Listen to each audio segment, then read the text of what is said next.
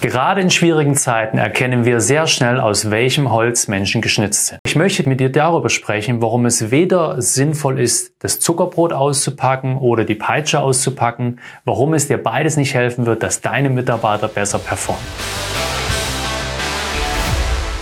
Hallo und herzlich willkommen im Sales Quality Podcast, dem Podcast für erfolgshungrige Autoverkäufer. Ich bin Frank und hier bekommst du von mir jeden Montag und jeden Freitag wertvolle Praxistipps für deinen Verkaufserfolg. Ich wünsche dir nun viel Spaß und wertvolle Erkenntnisse. Jetzt geht's los. Unabhängig mal davon, ob du Mitarbeiter bist, Führungskraft oder Inhaber eines Unternehmens. Gerade in der jetzigen Zeit spüren fast alle, gerade wenn du dein Geld damit verdienst, Produkte oder Dienstleistungen zu verkaufen, dass der Druck zunimmt. Und dieser Druck wird oft ungefiltert weitergegeben. Doch ich möchte dir als Führungskraft, als Unternehmer eins mit auf den Weg geben und ganz klar sagen, wenn es dir in der Küche zu heiß ist, wenn es dem Koch in der Küche zu heiß ist, dann sollte er die Küche verlassen. Glaubst du, dass dein Mitarbeiter besser performt, wenn du zu viel Druck ausübst, wenn du massiven Druck ausübst, wenn du zu aggressiv führst, wenn du unterstellst, dass er keinen Bock hat oder, oder, oder keine Kompetenz? Glaubst du, dann wird er besser funktionieren? Glaubst du, wenn du eine Führungskraft bist, die die ganze Zeit sich überhaupt nicht für das Tagesgeschäft, für die Herausforderungen seiner Verkäufer, seiner Vertriebsmannschaft interessiert und die lieber nur für gute Stimmung sorgt, dass, dass dein Mitarbeiter braucht, dass es dein Mitarbeiter dazu befähigt, mehr rauszuholen? Das tut es auch nicht. Also weder Zuckerbrot noch Peitsche sind das richtige Instrument. Du darfst davon ausgehen, dass deine Mitarbeiter Wertschätzung wertschätzen. Du darfst davon ausgehen, dass deine Mitarbeiter gerne einen guten Job machen. Wenn du davon ausgehst, dass sie das ungern tun, dass sie da keinen Bock drauf haben, ja, dann trenn dich von deinem Mitarbeiter. Wenn du das nicht kannst oder willst, dann arbeite mit ihnen gemeinsam daran, dass ihr euer Ziel erreicht. Es geht aber nur über Fördern und Fordern. Und nicht mit der Peitsche und nicht mit dem Zuckerbrot. Geh auch davon aus, dass kein Mitarbeiter bewusst einen schlechten Job macht oder unterperformt.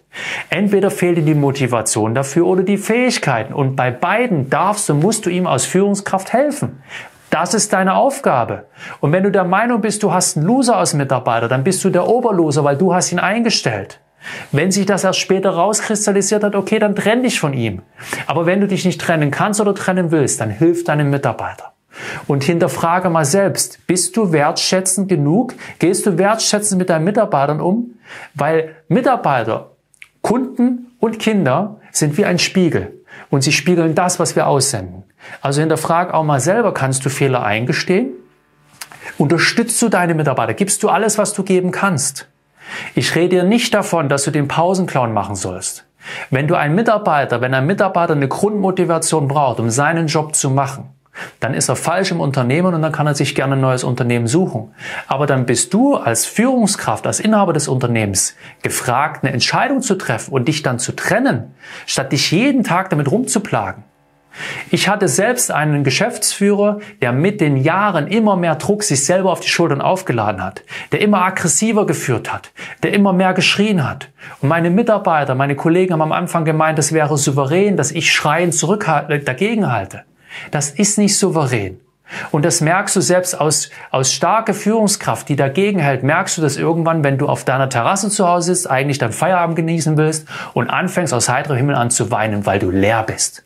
Du weißt nicht mehr, wofür du es tust. Und so verbrennst du nicht nur deine Mitarbeiter, du verbrennst dich selber auch.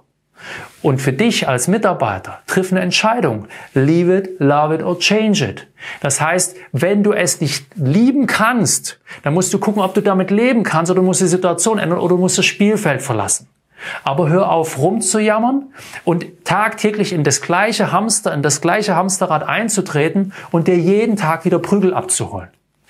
Kein Chef kann Autos alleine verkaufen, alleine zulassen, alleine aufbereiten und so weiter. Und genauso kannst du ohne das Unternehmen drumherum als angestellter Verkäufer auch nicht existieren.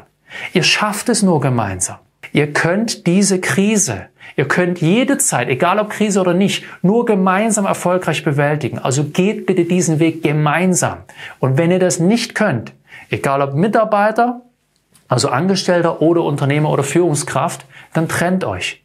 Das Leben ist zu kurz, sich gegenseitig aufzureiben, sich gegenseitig zu verbrennen.